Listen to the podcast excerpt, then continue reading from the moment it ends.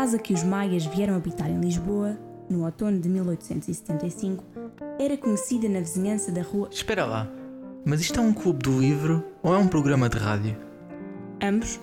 É o Prosa no Ar. Olá, bem-vindos a mais um episódio do Prosa no Ar. Hoje vamos falar sobre o livro Se Esta Rua Falasse, do James Baldwin. Portanto, James Baldwin nasceu em Nova York em 1924, no bairro de Harlem, onde cresceu e estudou. Mais tarde, eh, ele partiu para a França, em 1948, eh, numa tentativa de fugir eh, ao racismo e à homofobia no seu país. Destacou-se desde cedo como romancista, ensaísta, poeta e dramaturgo, mas a par disso notabilizou-se como uma das vozes mais influentes do movimento de direitos civis. Foi o primeiro artista afro-americano a aparecer na capa da revista Times e morreu em 1987 no sul de França, um ano depois de ter sido nomeado Cavaleiro da Legião de Honra Francesa. Sinto que os traços da defesa dos direitos civis estão bastante presentes também na obra que nós lemos este mês. Sim, sem dúvida. Eu acho que este acaba por ser um kind of um romance manifesto contra a injustiça. Um, que constitui um, um testemunho impressionante, uh, que é um, enquanto descrição de uma realidade que existiu uh, e que continua a existir nos nossos dias, não é verdade? Sim, infelizmente o livro é muito atual no que toca um, às defesas dos direitos e uh, essa vertente mais humana e não tanto a parte do romance. Nós temos uma relação em enfoque, mas a verdade é que a temática do racismo e a luta pela igualdade e por uma tentativa de desconstruir um pouco a sociedade americana, que é conhecida exatamente pelos traços uh, muito vincados ainda de preconceito, aquilo que nós sentimos ao, ao passar estas páginas é que, mesmo quando temos uma parte mais da relação e menos da luta, digamos assim, a luta continua lá, porque nós não nos conseguimos desprender das duas coisas. Sim, sim, sem dúvida. E eu acho que isso está presente em vários momentos do livro. Um, não só o, o, racismo, como também o machismo. Eu acho que o machismo também está bastante presente. Uh, por exemplo, não sei se vocês se lembram daquele episódio em que, portanto, o, o Fone é, é acusado, não é? E e isto comprova-se no caso do Alibi da Tish e do Daniel, que o, o Alibi da Tish não, não vale nada, porque para além dela ser negra, é mulher, porque é como se ela não, não contasse para nada, não, não, não tivesse visto, não, o Alibi dela não conta para nada, por ser, mesmo por ser mulher. E também naquele episódio, se bem me lembro, que era na mercearia, um, em que a Tish é atacada, não é? Por um, por um homem branco no, no supermercado, aliás, um, e depois o Fone tenta defendê-la. Um, e pronto, e a Tish acaba por se meter no meio e, e, isso acaba por gerar problemas entre os dois. Sim, na acusação, um, e até foi uma parte que me ficou bastante vincada, porque ela estava a tentar defendê-lo e ela fala exatamente para que ele não tenha de falar, já que em mão já tem uma situação complicada, e acaba por não ganhar, ou seja, ela põe-se vulnerável na situação para o tentar defender e ele fica ofendido com a situação. E o mesmo se aplica depois, por exemplo, em momentos, por exemplo, quando ela revela que está grávida logo no início do livro, a própria reação do pai e a forma como o pai a trata. Um, nós temos estes traços. Agora, eu não sei se os traços do. Enquanto eu tenho quase a certeza que o racismo retratado é para alertar, eu sinto que talvez o machismo esteja lá de forma inconsciente um retrato do que era aquela época e do que continua a ser, infelizmente. Sim, mesmo. Uh, também estava-me a lembrar da situação em que a família do Fone vai à casa da, da Tish e ela conta que está grávida e mesmo aí também se observa um pouco do machismo na, na forma como os pais do Fone uh, interagem e como falam um para o outro.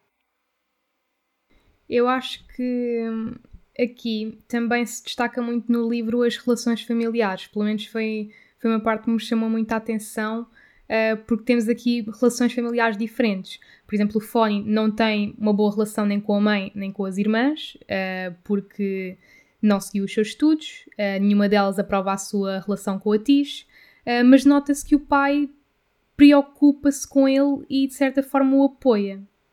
E senti também que, do outro lado, apesar de termos uma família que se preocupa mais com ela e que tenta estar para lá, também são. Não digo que sejam demasiado. Não a protegem demasiado, mas ao mesmo tempo não lhe dão. Ou seja, consideram sempre que ela é quase que o bebê. Então tentam esconder um pouco, reagem de uma forma à frente dela e depois atrás reagem de outra forma e ela inteira-se de, destas diferentes situações e acho que isso está sempre muito presente também. Sim, eu não sei quanto a vocês, mas principalmente a personagem da irmã, a Ernestine, e a mãe foram personagens que desde sempre me chamaram logo a atenção. Porque eu acho que as duas são personagens, um, são mulheres muito independentes, inteligentes e com, com conhecimentos que eu não consigo bem perceber de onde é que vêm, mas parece que elas têm conhecimentos que estão, estão sempre prontas para, para ajudar a irmã no caso do, da acusação do Fone e depois a mãe até vai para, para Porto Rico e naquela altura eu não associava tanta independência, não é, uh, às mulheres e, e, estas duas personagens têm muita independência e, e são mulheres muito inteligentes mesmo. Eu, eu acho que a resposta para o sítio onde elas foram buscar esta inteligência surge exatamente nessa história que relembraste de, de quando ela vai a Porto Rico. E ela diz, uh, num, num, diálogo que tem, diz que um, ela já viveu muita coisa e que já passou por muita coisa e sabe o que é que é estar do outro lado. E eu sinto que isto é um pouco toda a experiência que elas têm em várias situações, seja, por exemplo, no conseguir que o advogado se interesse pelo caso ou na tentativa de arranjar forma de desmentir a acusação, que não era verdade, sinto que é muito usarem a prática que têm na vida e naquilo que já passaram para tentar corrigir esses pequenos problemas. Sim, elas, ao serem as mais velhas e sendo a Tisha mais nova, muito provavelmente acabaram por também, mesmo que inconscientemente, tentar proteger a Tish e isso fez muito provavelmente com que acabassem por ter algumas vivências que acabaram por contribuir para essa independência que elas têm. E o que, é que, o que é que vocês acham da personagem da Victoria Rogers? O que é que você, eu acho que há ali qualquer coisa que se passa que eu não consegui bem entender o que é que ela pretende. Eu sei que ela, portanto, foi violada, não é? Acho que isso não deixa dúvidas, pelo menos da minha parte, mas, uh, e claro que isso deixa marcas numa pessoa, e acho que ela só se queria livrar daquele pesadelo o mais rapidamente possível. E depois, quando o polícia lhe apresentou o suspeito, ela, pronto, como era negro, identificou, mesmo sem ter certeza que era ele. Até porque numa situação dessas é muito complicado, até pelos rastros que, que um, uma situação que nos deixa certos traumas acabam por ficar connosco. E eu sinto que nessa situação ela só quis despachar o problema, ou seja, ao ser e é uma coisa que é destacada, ao ser o único homem negro numa acusação, e o resto, todos os, os que poderiam ser serem brancos, e ela dizer que se lembra do tom da pele, é óbvio que aquilo ia ser uma acusação direta. Até porque, não apresentando outros suspeitos, ela foi para o mais óbvio entre os que lá estavam. Mas é normal que ela não se recorde de todo da própria figura da pessoa em si, e há uma coisa que ela diz naquela deslocação da mãe da Tish, que é. Hum, ela diz que, um, que ninguém sabe aquilo que ela passou e que nós acreditamos sempre no melhor das pessoas que estão perto de nós, porque quando estão perto de nós, isso é uma coisa muito verdade quando vemos acusações, seja de assédio, seja de, de violação é uma coisa que é dita muitas vezes que é as pessoas ao pé de nós são sempre quase que anjos, portam-se sempre muito bem, são todos bons rapazes boas raparigas, e a verdade é que nós acabamos por não conhecer o lado do agressor, porque nunca passámos por esse lado. E eu sinto que talvez aquela não tivesse sido a primeira situação dessas por quem, pela qual ela tinha passado, e isso ainda leva a que ela quisesse mais despachar o problema, ou seja, porque hum, um problema que as vítimas normalmente têm é exatamente a capacidade de sair da bolha e de apresentar uma queixa. E eu sinto que ela ali teve o cuidado de. Não foi bem o cuidado, mas foi: vou tratar disto agora para não deixar passar esta situação também. E acho que foi um pouco isso que eu senti. Sim, mesmo pela, pela conversa que a mãe da Tis tem com o homem que eu penso que namora com a Vitória, um, parece dar mesmo a entender que realmente ela já passou por diversas dificuldades, diversos problemas e que aquela em específico quer já ter arrumada porque parece que tem mais, mais questões que ela tem de resolver para si própria, para, para o bem, para o bem-estar mental dela.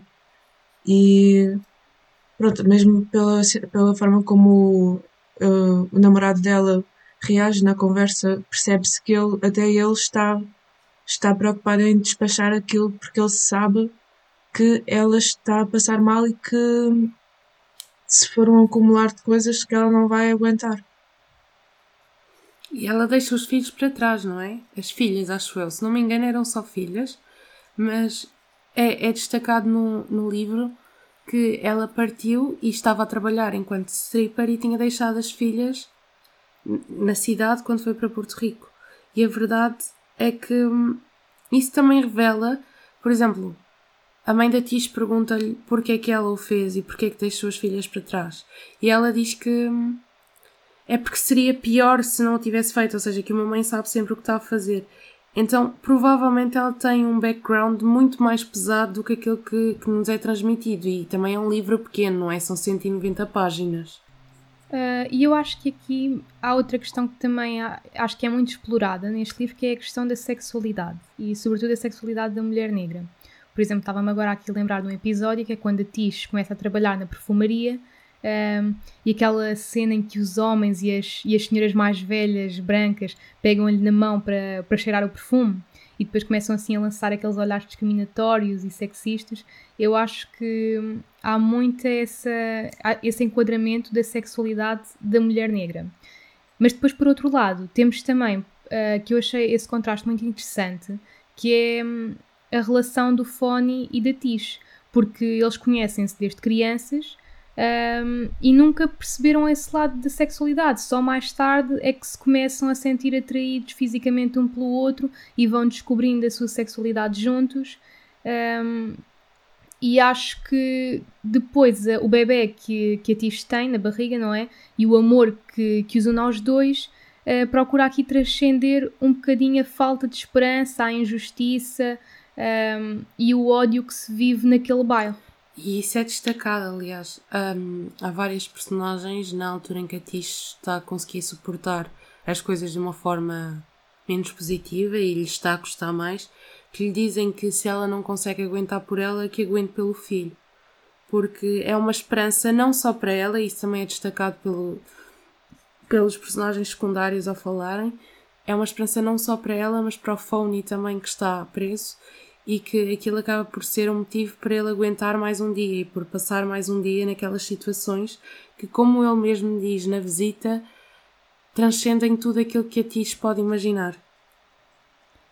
Uh, eu não sei se vocês repararam nisso ou se vocês pensaram nisso, mas o que é que vocês acham? Uh, qual é que é o significado do título? Se esta rua falasse. Eu senti isto muito ao longo do livro, que é há muitos segredos naquele bairro.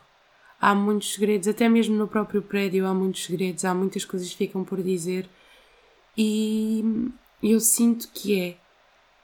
Eu, eu, eu acho que se pode interpretar por dois lados. Podemos interpretar pelo lado de todas estas coisas que ficam por dizer, mas também pelo lado de que o caso da prisão teria sido muito mais fácil se a história, se houvesse uma forma de comprovar aquilo que, que realmente aconteceu naquela rua, ou seja, um, se a rua falasse, era muito mais simples comprovar a, um, esqueci-me da palavra, mas a inocência do phony. Sim, eu acho que acaba por ser uma parábola da desigualdade social, que é isso que tu, que tu dizes. Se, se, a, se a rua pudesse falar, ou seja, se aquelas personagens pudessem falar, uh, acho que acabaria por mudar o rumo da história. Sim, eu inclusive acabei por pensar também na parte, nessa frase em relação às personagens, né? a questão de teria sido mais fácil a, questão da prisão, mas acho que no início hum, associava muito mais à questão do, das outras pessoas também, todas as outras pessoas que, que também já passaram por situações semelhantes à do Fone, em que são acusados e quando na verdade são inocentes e que se as ruas onde as, as situações em que eles são acusados pudessem falar, que teria sido tudo muito mais fácil.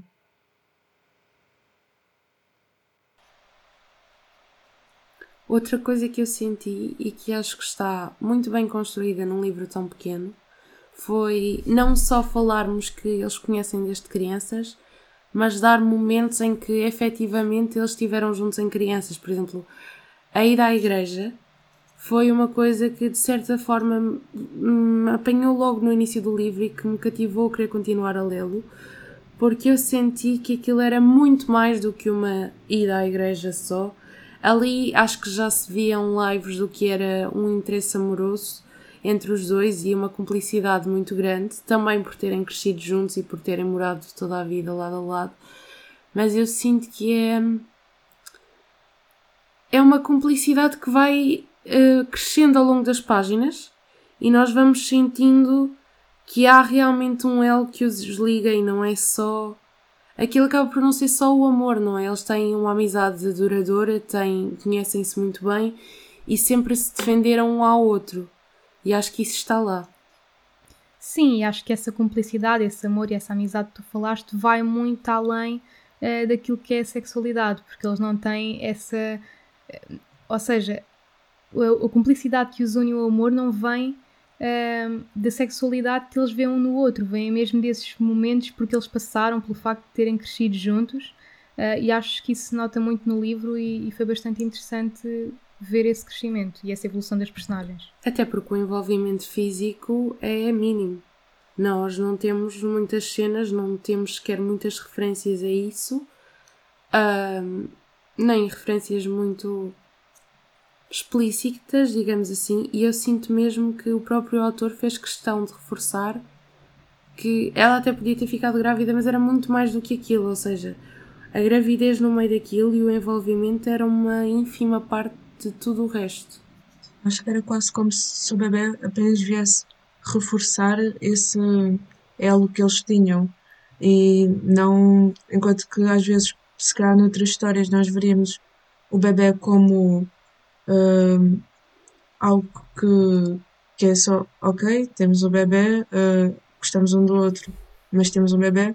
Acho que aqui ele vem mesmo como o reforço de que isto é o resultado de uma amizade de vários anos do, e do amor, não é só vamos ter o bebê porque uh, aconteceu. E nós temos outra, outra coisa presente no livro, que é a própria musicalidade que o livro tem.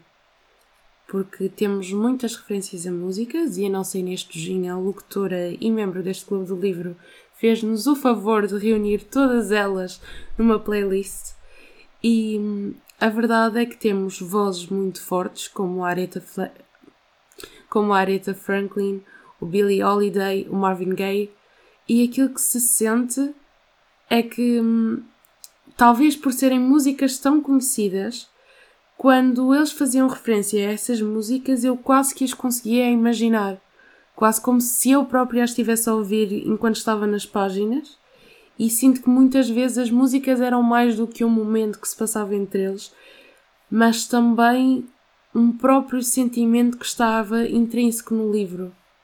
Sim, sem, sem dúvida, eu também senti mesmo isso que tu disseste, uh, de me sentir quase a ouvir a música enquanto estava a ler. Força! E, e sinto que os autores escolhidos, uh, os autores das músicas, os artistas escolhidos, não, não foram em vão, ou seja, são todos eles artistas que também lutaram muito por causas e também fiz, tiveram um grande papel na evolução que tivemos até os dias de hoje e acredito que já naquela altura a fizessem. Sim, sim, eu acho que aqui a escolha do, do James Baldwin foi mesmo por aí tentar enquadrar o, os artistas no, no objetivo do livro, na história do livro. E acho que encaixou muito bem. E por falar aqui em musicalidade, uh, o que é que vocês acharam da escrita do James Baldwin? Eu acho que para uma história tão pesada, a escrita é super leve. Ou seja, a história, estamos a falar de uma pessoa que foi presa injustamente, estamos a falar de racismo sistémico, estamos a falar de desigualdades, Estamos a falar de um bairro pobre e tinha tudo para ser uma história pesada, uma história carrancuda, e eu não senti desta forma. Eu senti mesmo. Claro que não é uma leitura que se consiga fazer muito rápido, porque tem muitos detalhes e faz-nos pensar bastante, mas ao mesmo tempo não é uma, uma leitura pesada, não, não é uma linguagem difícil. Sim, sem dúvida. Eu também acho que através de uma linguagem que à partida é acessível a todos, um, ele tem uma densidade psicológica na escrita que as pessoas conseguem compreender uh, muito facilmente aquilo que ele está uh, a dizer, aquilo que ele está a descrever. Um, e eu adorei a forma como ele descreve o amor, a vida, os sentimentos um, e esta realidade uh, que era difícil na altura. Uh, e depois também há aqui uma particularidade que eu achei na escrita dele, que é o tom, o tom da escrita dele. Eu acho que hum, ele faz muitos avanços e recuos cronológicos uh, e isso ajuda a contextualizar uh, o tempo. E depois também tens um encadeamento de, de frases simples e curtas, mas depois também surgem uh, frases mais introspectivas que te põem a pensar naquilo. E aí reflete-se um bocadinho aquilo que eu estava a dizer há pouco, que é a atualidade da escrita dele. Sim. Acho que em qualquer década que se pegue nesta história, um, conseguimos entrar, não só entrar nela, mas a verdade é que esta história podia perfeitamente, não há nada que aprenda ao século passado. Não há nada que lhe tire o caráter de estarmos a ler e a sentir que isto podia ainda acontecer nos dias de hoje, podia estar a retratar um casal dos dias de hoje e uma situação dos dias de hoje. Acho que eu concordo com tudo o que vocês disseram uh, e acho realmente que que acaba por ser uma leitura leve e que se faz com, com calma e que se realmente sente. Uh, só depois, pronto, mais no final é que senti, acabei por sentir a quebra no, no tom que a Ana estava a falar.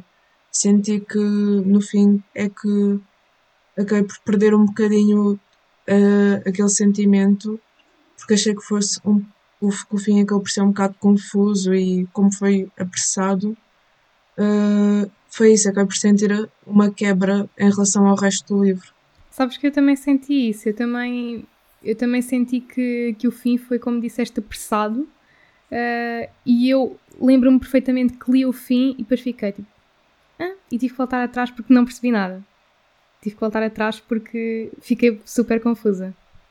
Eu tive que ler o fim também duas vezes porque senti. Eu senti que me tinha escapado Sim, alguma exato. coisa. Depois percebi Sim. que não mas senti que tinha ficado alguma coisa meio perdida e sinto que não foi só apressado, foi abrupto, mas também acho que é uma estratégia, ou seja, foi uma estratégia usada pelo autor no livro todo, que é dar-nos um passado, um presente, um passado, um presente e deixar muitas lacunas para nós imaginarmos. Uhum. E eu sinto que ele no final fez exatamente a mesma coisa, ele deixou-nos os passos para nós conseguirmos imaginar também aquele final e não estarmos presas ou presos, não é? Neste caso, presas, ao, ao que é o fim que ele imaginou. Eu não sei se vocês viram o filme. Ainda não. Eu vi. Ok, pronto. Uh, eu achei que no filme, o fim, acho que o final foi diferente, sem dúvida, porque houve ali um, uma cena do, do, fone, do encontro entre o Fone e o filho na prisão mas à exceção disso, acho que o final em si foi, foi diferente. Eu compreendi, uh, acho que o, o, produtor, do, o realizador do filme, uh, mudou aqui um bocadinho essa estratégia do autor e eu percebi logo no filme o que é que se estava a passar e não achei que faltasse ali nada. Uh, for, bastou umas pequenas cenas para eu compreender o que é que se estava a passar. Enquanto que no livro acabei por ficar um bocadinho confusa e senti isso que disseste, Mariana, que havia ali algo que não estava a bater certo. Como é que passámos de uma coisa para isto? O que é que, o que, é que falhou ali no meio? Mas no filme não senti tanto isso. Mas também sinto que, não tendo visto o filme, o que fizeram ao nível de direção e de produção foi quebrar as lacunas que o autor deixou para imaginarmos. Ou seja, eles deram um final imaginado do outro lado. Claro que aquilo é uma interpretação e Acredito que, que, esteja bem construído, por acaso fiquei com alguma curiosidade agora em ver para perceber quais são as diferenças, mas sinto que, ou seja, como maior parte dos filmes, eles tiveram que cortar os espaços que ficam para o leitor imaginar. Porque quando estás a expor uma peça visual, tens obrigatoriamente de dar todos esses espaços. Sim. Eh, eu gostei do filme. Eu, apesar das diferenças uh, que tem, como é óbvio, até achei que o livro fosse que o filme fosse bastante fiel ao livro uh, e acaba também por dar vida uh, e ainda mais emoção, digamos assim, ao, ao, ambiente descrito por James Baldwin, às questões raciais e sexistas e gostei muito de ver essa parte transmitida no filme e a musicalidade do filme também gostei bastante. Sim, eu acho que eles acabaram por conseguir criar, recriar muito bem uh, o ambiente do filme e mesmo com as músicas. Uh, a única coisa que eu senti foi que uh, se eu tivesse só visto o filme ou visto primeiro o filme do que o livro, lido o livro, acho que ia sentir que, ok, o filme é bom, gostei, e achava que a história estava mesmo, mesmo boa. Mas tendo lido primeiro o livro, pronto, acaba por acontecer aquilo que costuma acontecer sempre, que é sentir falta de algumas cenas, e então acabei por sentir mais foi que o filme era mais focado no, no romance entre o Fony e a Tish, e senti que, tendo lido o livro primeiro, se calhar tinha gostado mais se o filme tivesse focado um pouco mais nas, nas questões do, das desigualdades e, e da, da sexualidade da mulher e pronto, as questões que a gente falou. Um, pronto, acho que foi só aquilo que acabou por uh, desiludir-me, digamos assim, uh, no filme, tendo lido o livro primeiro. Então, meninas, de 0 a 10, quanto é que dão a este livro? Então, eu acho que dou 7 estrelas. Também estava a pensar 6,5, 7. Uh, pronto, o livro realmente é muito bom e e cru, por acaso não, não, não tínhamos referido isso ainda, mas acho que o livro é cru e que pronto, acabamos por sentir o que o, o, que o autor queria transmitir. Uh, e sim, acho que sete, porque também acho que é mais por causa da questão do, do final e de acaba por não, não ser uma nota um bocadinho mais alta do que, do que isso. Eu vou dar oito. E só não dou 9 por causa do final. Porque eu sinto que eu gosto muito quando isto acontece. Eu senti que tive um livro tão pequenino em mãos e que me fez sentir tanta coisa, que me fez pensar em tanta coisa e que podia ser um livro, se calhar, que eu li em duas horas. E demorei mais tempo porque tinha que parar para pensar, tinha que parar para refletir, refletir nas minhas ações, refletir nas ações dos personagens, pensar naquilo que passou pela cabeça do autor quando esteve com ele na mão. E, eu, e isso para mim foi a melhor parte do livro, foi exatamente toda a reflexão que ele me fez fazer e a leveza que ele tem, apesar de uma história pesada, porque é um livro leve e que se lê bastante bem. E por acaso, uh, isso que estavas a dizer, também há aqui uma curiosidade que eu não sabia, mas depois vim a descobrir, que é o local onde a história se passa é o bairro de Harlem que é precisamente o mesmo bairro onde nasceu o James Baldwin, o autor do livro. Será que isso. E como eu estava a dizer também no início, que ele fugiu, portanto, do bairro uh, para fugir ao racismo e à homofobia, uh, eu acho que isto acaba por ser muito uh, um autorretrato daquilo que ele viveu. Pode ser, pode ser. Bem pensado. Acho que vamos deixar esta dúvida no ar. Acho mesmo. Só queria deixar aqui também uma recomendação uh, de um livro também muito nas vibes deste, eu acho, que li também há pouco tempo, que é o livro da Maya Angelou, Sei Porque, porque Canta o Pássaro na Gaiola. Não sei se vocês já leram. Ainda não. Então recomendo. Mas parece-me uma excelente leitura. Exato, também não. Recomendo, sim. Acho que não tenho nada para recomendar desta vez. Senti-me tão abstraída com este livro que acho que nem tenho um termo de comparação, ou seja, eu lembro-me de ler o livro e de não conseguir pensar noutro livro que já tivesse lido com um panorama semelhante. E tu, Maria Inês, lembras-te de algum livro assim parecido ou não? Uh, não, uh, tenho ideia de já ter lido qualquer coisa deste género, mas já foi há tantos anos que já não, não consigo mesmo lembrar-me do que é, qual é que foi o livro. Pronto, então acho que ficamos por aqui. Hoje ficamos por aqui, mas prometemos que no próximo mês vamos trazer mais uma leitura para discutir convosco.